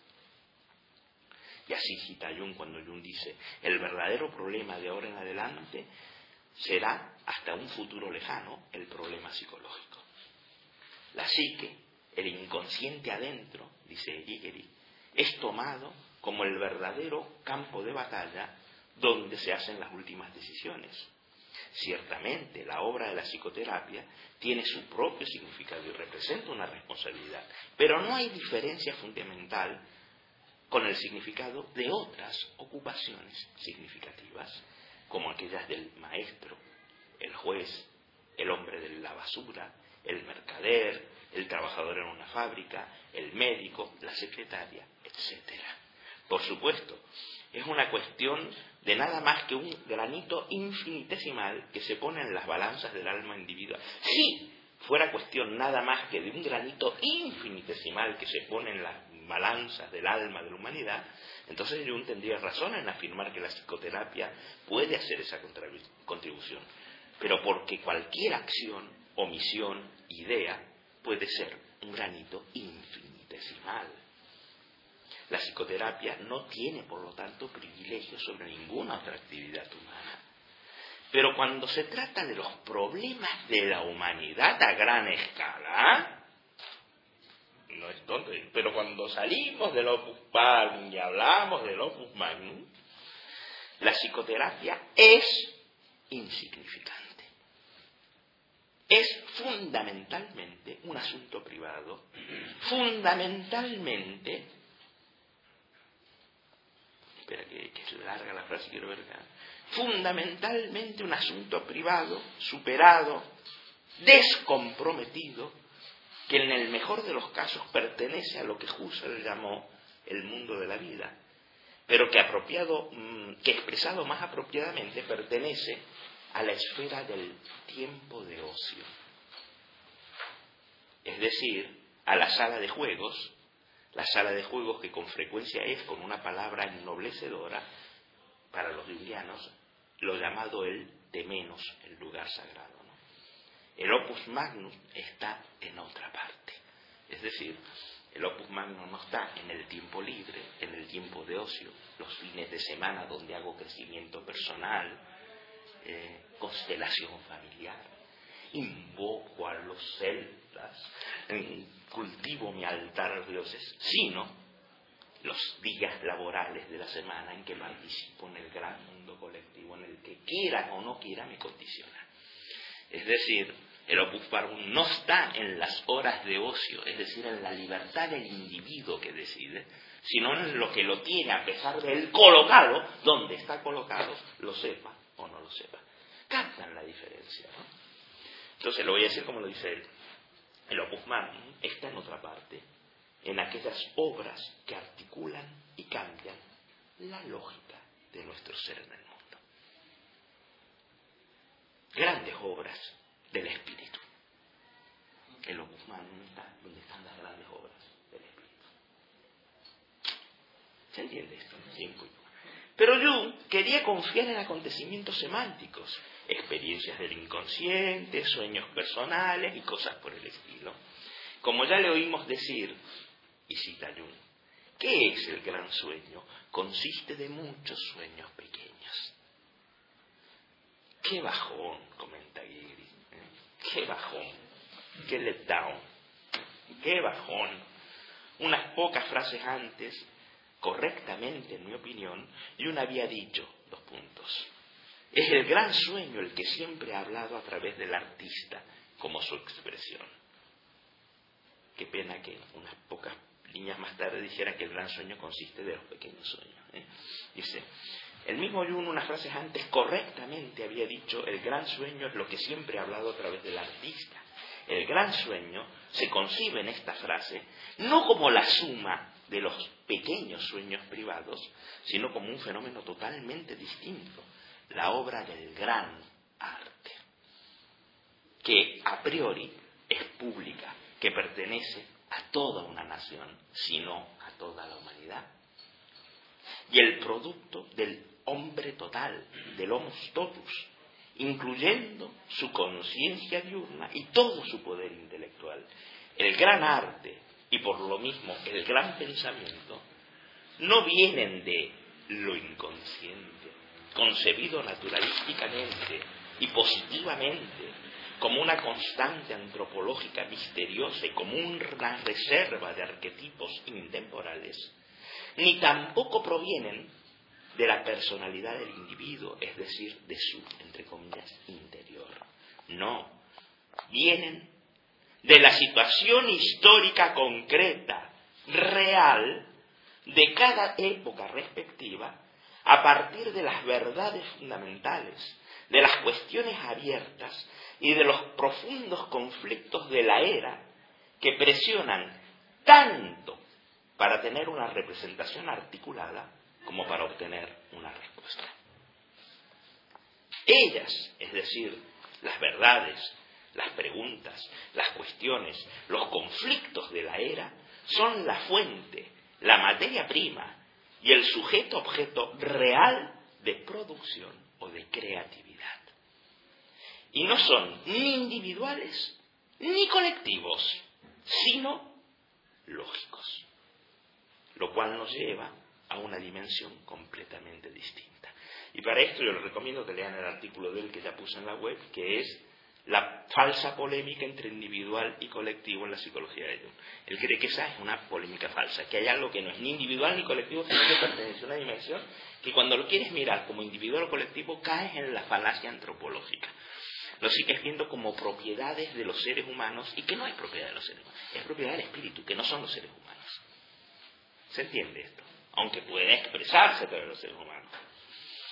Dice, por lo tanto, las grandes obras de arte, las grandes obras del espíritu no son ni individuales ni colectivas, sino que son obras lógicas.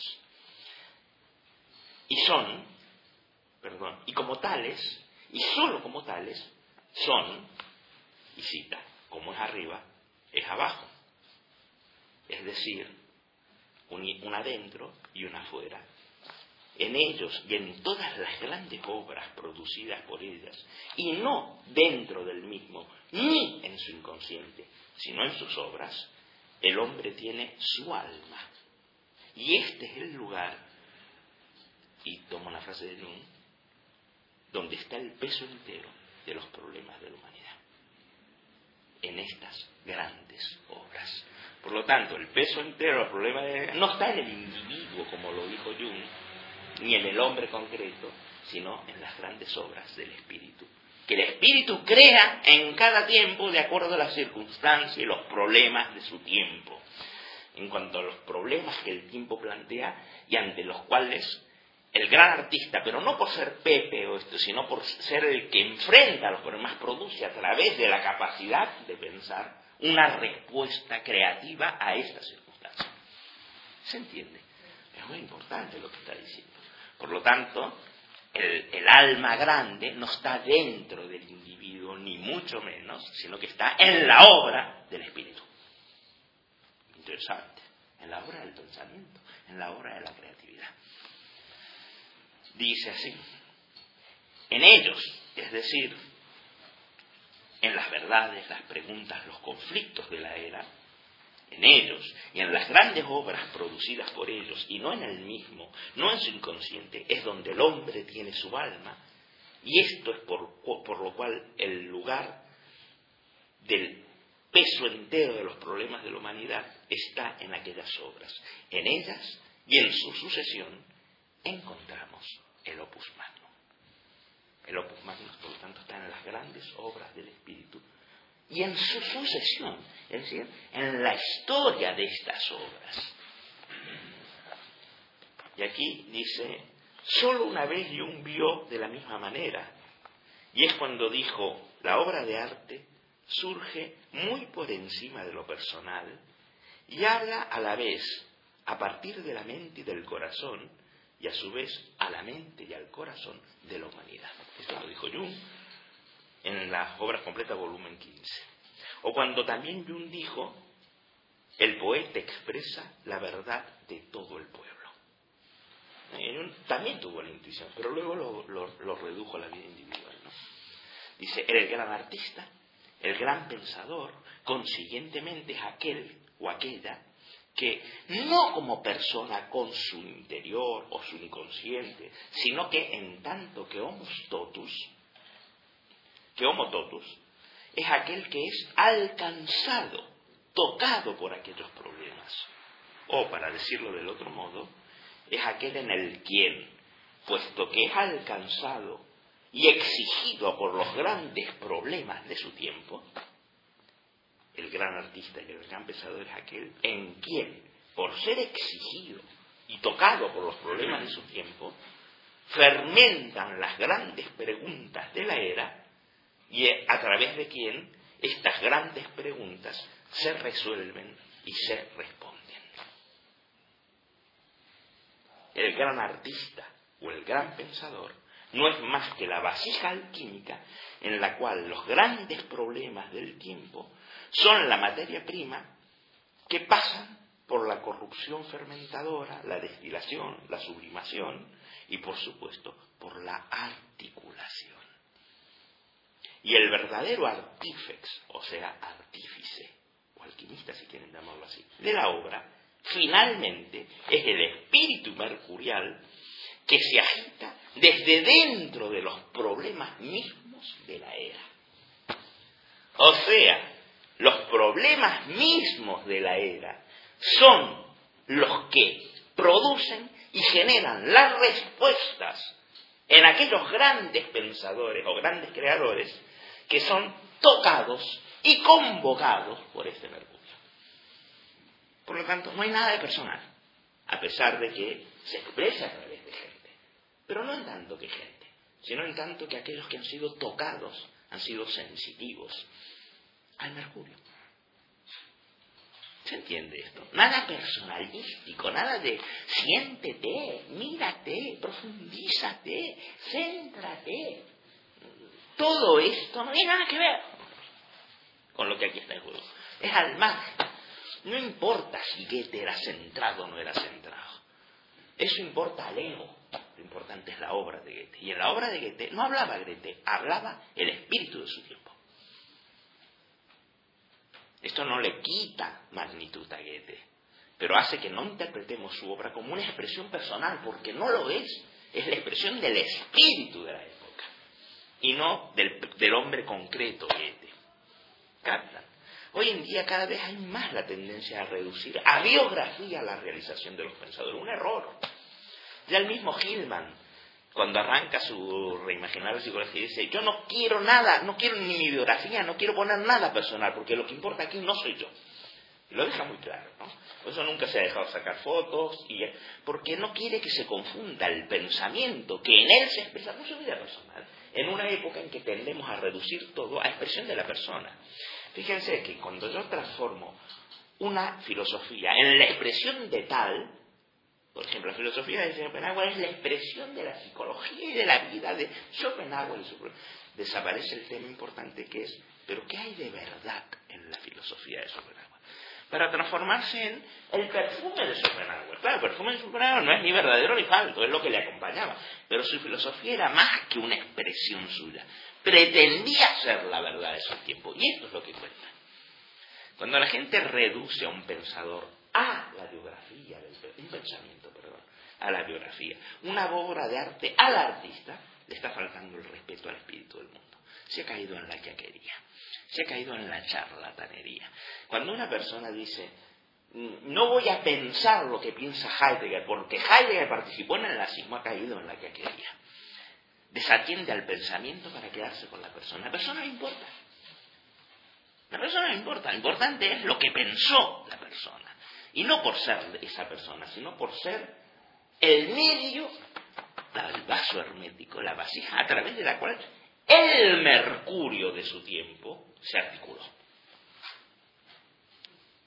¿Se entiende? Es muy importante. Y volvemos a lo del comienzo, porque cuando empezamos diciendo que lo importante en psicología es el quién del discurso psicológico. Estábamos hablando de esto. Si uno va a la psicología desde el interés personal, uno ya tiene la puerta cerrada. Si uno va a la psicología abierto a las ideas y no si las dijo Jung, las dijo tal, las dijo cual, entonces ya está muerto aquel del cotilleo porque está vivo el otro. Siempre estamos girando, si se fijan, en lo mismo. Solo que lo mismo es muy rico, muy variado, etcétera, etcétera. ¿Me da tiempo de seguir? ¿Cuánto tiempo me da? Sí. A ver si, si terminamos esto. Piénsenselo a esto, ¿eh? porque tiene tela. Dice, ahora, no me digan que no es interesante, pero pueden comprender por qué me apasionó tanto cuando lo conocí. Hizo una revolución total. esto, esto es verdad lo que está diciendo. Dice el gran artista, el gran pensador, consiguientemente es aquel o aquella que no como persona, con su interior, sus inconscientes, sino como homo totus, se ve alcanzado por los problemas de su época. O, para decirlo del otro modo, es aquel en el cual, puesto que es alcanzado y reclamado por los grandes problemas, las grandes cuestiones de la era fermentan y se trabajan a sí mismas. El gran artista, el gran pensador, no es más que la vasija alquímica en la que los grandes problemas del tiempo son la materia prima que pasan por su fermentación, corrupción, destilación, sublimación y, por supuesto, articulación. Esto es muy importante. Se articulan, emergen a la conciencia de una manera articulada, inteligente, con su logos, los grandes problemas de la época. Y el verdadero artífex es de artífice, es decir, alquimista de la obra, finalmente es el espíritu mercurial que se agita desde dentro de los problemas mismos de la época. El gran pensador y el gran artista, por lo tanto, es aquel o aquella que pueden dejar que el mercurio en las grandes preguntas de la era haga su sacudón en su interior y se exprese a través suyo. Qué bonito. Para Jung, sin embargo, todo esto es diferente en tres aspectos. Primero, para Jung, el terreno de batalla está adentro. El hombre, como persona individual, es para él, en auténtica manera psicologista, el lugar de origen y el lugar donde los dioses y donde la expresión del estado presente de las grandes preguntas de la existencia humana deben encontrarse hoy. Gran diferencia. ¿eh? O sea, para en el lugar donde hay que ir a buscar es el interior del hombre concreto. Fíjense, para él es en la obra creativa, a través de los grandes pensadores, los grandes artistas, los grandes científicos, en el pensamiento del momento, no en el interior de nadie, por lo tanto, es público. Hay una diferencia, por lo tanto. Segundo, para Jung, la materia prima o los problemas de la humanidad son decididamente intemporales. Esquemas arquetipales sin tiempo. Y, fíjense qué diferencia, para ella, el tiempo es fundamental porque la historia es la retorta en la cual se produce la alquimia del alma. Y tercero, Jung rechazó aceptar como fundamental la diferencia entre lo grande y lo pequeño, lo excepcional y lo ordinario común. El opus magnum y el opus magnum se negó a ver que las imágenes arquetipales por sí mismas no indican ni garantizan la grandeza y que los sueños pequeños del hombre común son sólo de significación privada y personal. Le asignó a los sueños, así como a la obra en la sala de consulta, un significado completamente exagerado, casi religioso, mucho más allá de la importancia limitada y personal que de hecho tienen los sueños y el trabajo en la consulta. Son el nuevo lugar del numen para él. Casi todo el mundo puede tener sueños. Así fue el mismo Jung quien preparó el camino para la condición actual del jungianismo. Dos puntos. Para, la, para el carácter popular, fundamentalmente amateur, y prevalecientemente subjetivo de las publicaciones típicamente jungianas, por un lado, y para el espíritu inflado y falso en el que se hace uso de los mitos y de los símbolos, así como se usan palabras tales como lo sagrado, lo luminoso u otras tantas. Lo cual es un lado de la moneda cuyo otro lado muestra el hecho de que la obra de Jung no atrajo ni inspiró a las grandes mentes, ni grandes pensadores, ni grandes escritores, ni artistas, en obvio contraste a la obra de Freud, y que la psicología de Jung académicamente permaneció en un estado de inexistencia. Y es cierto, en las universidades Jung existe, sí ha existido Freud, evidentemente. Y es verdad, entonces no es la razón de que sean tontos, sino que estuvo diseñado para atraer el pensamiento vulgar, común, facilón, y por eso, claro, uno piensa en Lacan, Lacan es un gran pensador, nos guste o no nos guste, quiero decir. Lacan se ve interesado por Freud, Freud interesó a los grandes pensadores de su tiempo, y un no, a los astrólogos, tiradores de cartas, evidentemente sí, espiritistas y sectarios de todos los tipos, sí, pero son, son grandes pensadores. Si exceptuamos a gente como Hillman o eventualmente el mismo Guillermo, que han sido lapidados por la mayoría oficial del jungianismo, que quede claro, ¿no? Vistos como, como herejes y no sé qué. Dice, esto es un lado de la moneda cuyo otro lado muestra el hecho de que la obra de Jung no atrajo ni inspiró a grandes mentes, pensadores, escritores, artistas, en obvio contraste a la obra de Freud y permaneció académicamente como inexistente. Una parte y condición previa para esto fue, y esto es muy importante, la sustitución de la verdad en nombre de la Erleben, palabra alemana que se puede traducir por experiencia emocional o sentimental. También se podría traducir por vivencia. ¿eh? Es decir, la psicología ya no importa, ya lo vimos en la alquimia, ya no importa la verdad, lo importante es que es experimentado. Entonces eh, se estudia la obra alquímica como experiencias subjetivas, más allá de que sea verdad o no lo que el alquimista aspiraba a decir. ¿Se dan cuenta? Cuando se reduce eso a ser mera propiedad de un sujeto, pierde su aspiración a la verdad. Cuando dice que la filosofía de tal era la típica expresión del carácter de su pensador, ha vuelto banal esa filosofía, porque entonces ya no puede pretender hacer la verdad si la filosofía de Schopenhauer es la expresión de la personalidad de Schopenhauer, ya, no tiene por qué interesarme a mí, porque yo no soy Schopenhauer. En cambio, si la filosofía de Schopenhauer revela la verdad, entonces sí que me compromete, pero si solo una expresión de él, como los gustos de él, bueno, es una característica suya, no tiene nada que ver con todos los demás, ¿no? Por lo tanto, dice, una de las una condición previa de que esto pasara fue la sustitución que hizo Jung de la verdad por la experiencia vivida. La experiencia emocional abstracta, ¿qué dice la abstracta? Separada de su verdad. Separada de la vida pública dentro de la cual ocurre y a la cual responde. Eso es abstracta, separada, abstraída. Cuando hablamos de la vida privada interna, estamos abstrayendo todo el contexto en el cual esa vida es vivida. Aquí Hillman ya protestaba. Y yo, si recuerdan las conversaciones con Ventura que he traducido, ahí está la propuesta de, de, de Hillman, ¿no? Eh, se mira adentro y no se mira todo lo que está pasando alrededor, que tiene que ver con eso que se aspira adentro.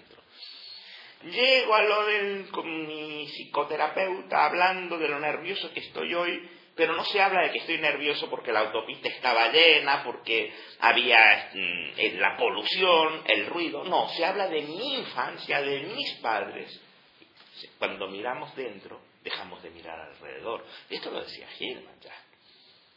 Por lo tanto, esto de mirar dentro separado de es abstraer, es separar del todo un trozo, desconectarlo. En cierta manera, meterlo en fórmula, pinchar la mariposa con un alfiler y colgarla en la pared. Está muerta, está abstraída de su vida. ¿Se entiende?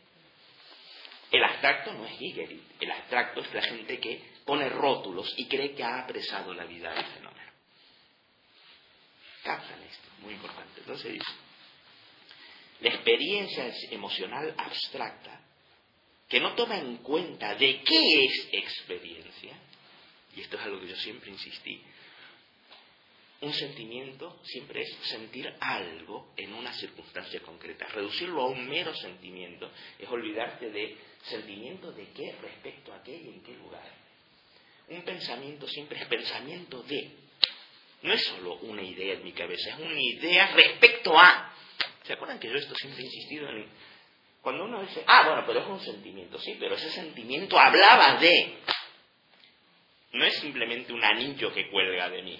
Incluso un anillo es un anillo que refiere a no simplemente una lata alrededor de mi idea. Alude a algo más allá de mí. Por eso tiene un valor un anillo. Si lo transformamos todo en, lo desprivamos de su referencia, lo abstraemos. Entonces dice él,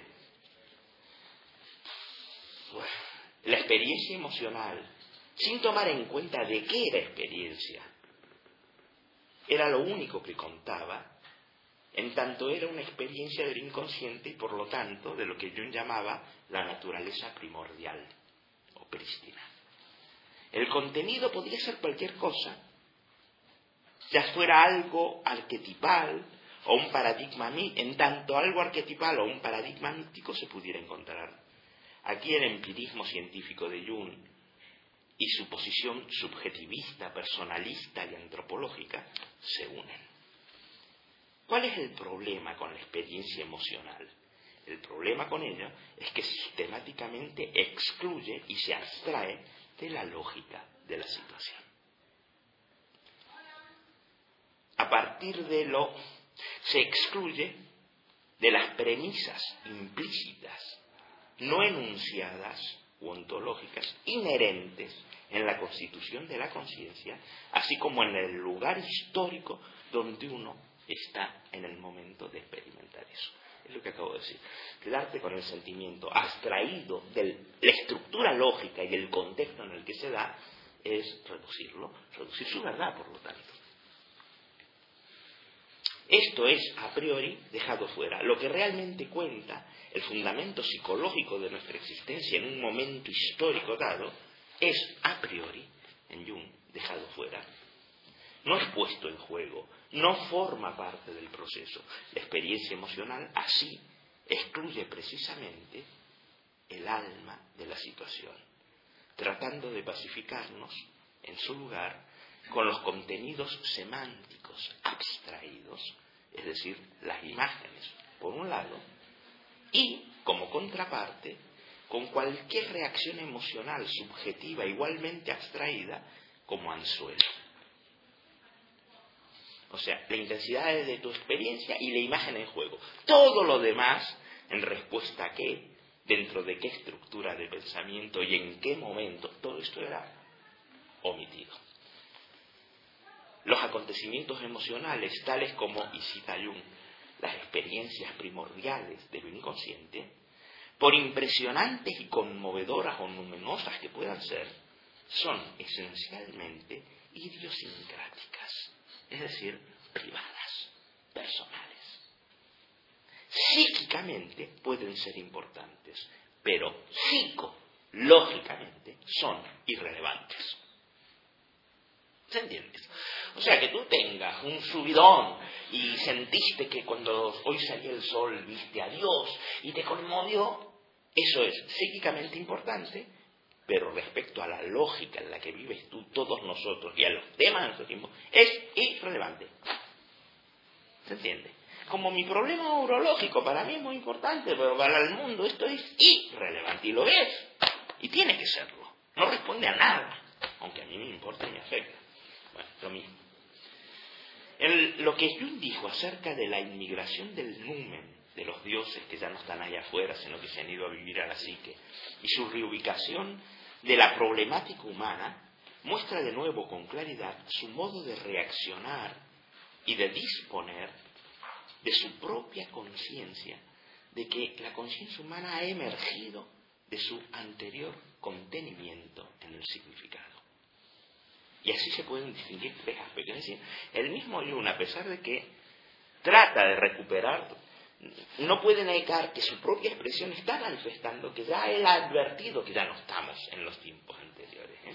Dice en tres lugares. Primero, en lugar de dejar que este cambio realmente vuelva a casa al numen mismo, como su muerte, su descomposición, sublimación, fermentación, corrupción, le permite meramente sufrir un cambio de lugar que permite preservar al numen como tal intacto a pesar de que se le cambie radicalmente de lugar.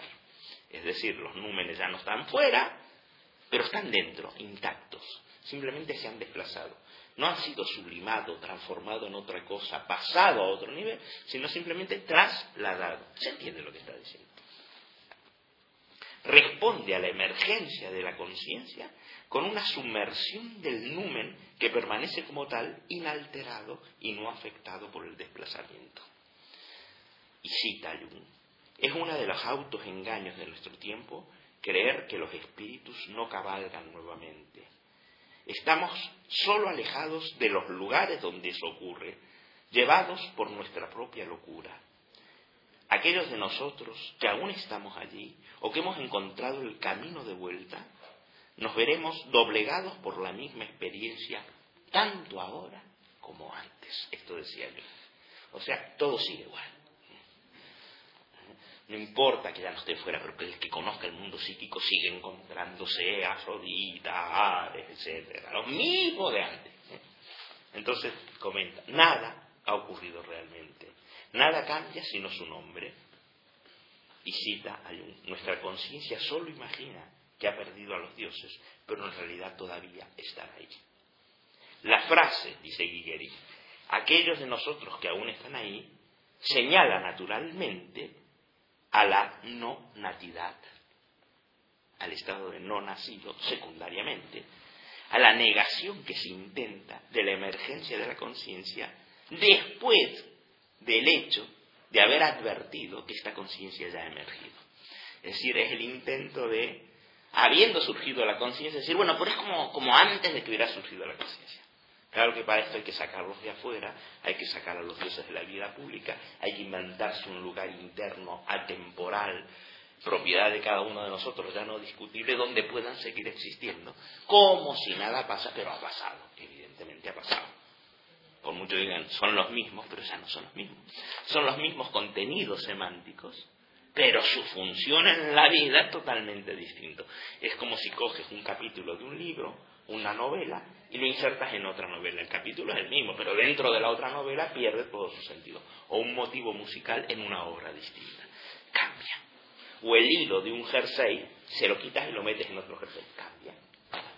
Sí, es el mismo hilo, sí, pero el jersey es distinto, el papel que cumple es distinto. Bueno, esos dioses trasplantados a la vida psíquica, quitados de la vida pública, que ya no son discutibles, que son privados, personales y eternos, ya no son no juegan el papel en nuestra vida que jugaban aquellos. No lo pueden jugar además. El mismo hecho de haber tenido que trasplantarlos, aunque sea para decir que nada ha pasado, revela que algo ha pasado. Es como contradictorio. Dice no ha pasado nada y esto es la prueba de que algo ha pasado.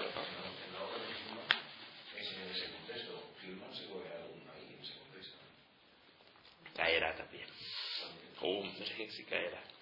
Dice, la frase, aquellos de nosotros que aún estamos allí, señala, por supuesto, a la restitución secundaria del estado de nonato, a la negación intentada de la emergencia de la conciencia después del hecho de que uno ya se ha dado cuenta de que ha emergido. Segundo, al abrir un nuevo campo de batalla para el lumen, para los dioses, que según es el interior del individuo, o para todo el peso de los problemas de la humanidad adentro del hombre, Jung desprovee a la esfera pública de su estatus como campo de batalla real, común y único, como el lugar del opus magnum del alma.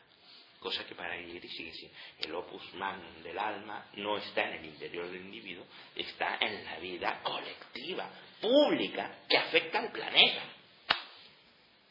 ¿Eh? Por lo tanto, si buscas el alma y la lógica del tiempo, no mires dentro es mirar alrededor, qué está pasando, por supuesto no con ojos superficiales, con ojos psicológicos, Pero no son los problemas personales lo que cuentan aquí, en cambio Jung lo tradujo allí, ¿no? Dice, Jung ha desprovisto a la esfera pública de su estatus como el único campo de batalla real y verdadero, el lugar de lo del alma. Lo que aquí está ocurriendo está siendo devaluado como nada salvo el lugar real donde está la acción, donde el alma está, ahora se supone que sea el inconsciente. Toda la atención psicológica se desvía, por lo tanto, de lo que está ocurriendo en el arte, la filosofía, la tecnología, la economía, etc. Y se recanaliza al inconsciente del individuo y a sus productos privados, sobre todo los sueños. Tremendo esto. Un envejecimiento terrible, incluso de la definición del hombre. La idea de hombre que hay aquí es muy pequeñita. Si se deja todo lo demás, es decir, su arte, su filosofía, su tecnología, su economía, etc., se deja de ver que ahí está el alma. Por definición, se define el alma como todo lo otro, se ha terriblemente la noción de hombre. La noción se reduce al hombre concreto, al hombre empírico. ¿Se entiende esto? Pequeñísimo. Se reduce Utgar, desaparece para que quede solo Midgard. Cuando Jung dijo, este paciente particular puede ser muy insignificante, tuvo un vistazo de algo importante. Pero tenemos que generalizar su comentario. No es que este paciente particular sea insignificante, mientras hay algunos otros que podrían no serlo. En el punto en que nosotros todos, en tanto que personas individuales, somos pacientes, literalmente o potencialmente, nosotros y lo que ocurre en nosotros es de hecho completamente insignificante. Jung también vio que lo que finalmente cuenta y lo que pesa en las balanzas del alma de la humanidad, incluso sostuvo la idea de una individuación de la humanidad, como acentúa Analia Safé, su discípula. Aquí estaba muy cerca Jung a una verdadera psicología, a la dimensión lógica que es el hogar del alma. Pero todo esto, sin embargo, él lo metió, lo presionó adentro del individuo y de ese modo lo miniaturizó. Toda la significación fue proyectada en lo que Jung en potencia había visto como bastante, citando bastante insignificante. No liberó su visión de sus cadenas personalistas y antropológicas Incluso para él la individuación de la humanidad era vista finalmente como ocurriendo solo en el proceso de individuación personal, que a su vez era concebido como un proceso de salvación personal. Esto último fue donde Jung puso todas sus esperanzas. Ciertamente, él concibió una psique transpersonal y objetiva, pero ¿qué tipo de transpersonalidad y objetividad le dio? La noción de transpersonalidad se, fue, se vio encerrada en la esfera semántica. Las imágenes arquetípicas que ocurren en la psique personal se decían que era de naturaleza transpersonal y parte de la psique objetiva. Pero sintácticamente, Jung no permitió que su término transpersonal se liberara y saliera a lo abierto, saliera una transpersonalidad que fuera en sí misma transpersonal, impersonal, objetiva, en lugar de ser subjetiva y personal. Es decir, Jung acepta que los contenidos que en mi psique personal y en la tuya aparecen son transpersonales pero son transpersonales como contenido, pero se manifiestan personalmente. Esta es la crítica. Por lo tanto, no son realmente transpersonales porque están ahí para todos. Comprenden que es una crítica muy importante, la crítica entre semántica y sintáctica. Semánticamente transpersonales, pero sintácticamente siguen siendo propiedad de cada uno. Por eso se ríe tanto y dice una frase muy común en los jungianos cuando dicen mi inconsciente colectivo. Pero se dice. es que es la idea lineal, es colectivo pero es personal, es colectivo pero dentro de cada individuo, en cierto sentido es contradictorio. Si fuera colectivo yo tendría que estar dentro de ello, todos nosotros, pero es colectivo porque los temas que toca son colectivos, pero está dentro de cada uno, adentro entre comillas. ¿Ven la contradicción? Es semánticamente colectivo, los temas que toca son universales, pero sintácticamente la manera de aparecer sigue siendo personal y privado. Es una crítica importante esta. Dice, la noción de transpersonalidad fue encerrada en la esfera semántica. Las imágenes arquetípicas que ocurren en la psique personal se dice que son de naturaleza transpersonal y parte de la psique objetiva. Sintácticamente, Jung no permitió que su término transpersonal se liberara, saliera a lo abierto hacia una transpersonalidad que en sí misma fuera transpersonal, impersonal, objetiva y no personal y subjetiva. Es decir, que fuera realmente mercurial, que fuera la lógica interior de la situación histórica en la que está. Recuerden que eso es el alma. La lógica interior, no la información periodística, que es puramente la lógica interior de la situación histórica en la que todos estamos. No lo que yo hago dentro de esa situación, sino la situación, más allá de lo que yo hago o deje de hacer. Surge la pregunta, si estuvo tan cerca de la intuición de que no es el individuo, sino el mercurio transpersonal o el logos, el que es el tema y el sujeto real de la vida psicológica, y por lo tanto el tema de la investigación psicológica, ¿por qué no pudo liberarse Jung de lo personalista y por qué miniaturalizó al Mercurius? ¿Por qué no pudo salir al abierto, al reino en que el verdadero campo de batalla del alma invisible está el reino del pensamiento, de la cultura, de la arte, de la ciencia, de la economía, etc. ¿Por qué no pudo buscar allí las, eh, las agitaciones, las conmociones del Mercurius oculto? La respuesta es, porque entonces necesariamente tendría que haberse vuelto obvio y él tendría que haberse dejado penetrar por esta obviedad que el significado, la identidad, el mito se han acabado de una vez y para siempre.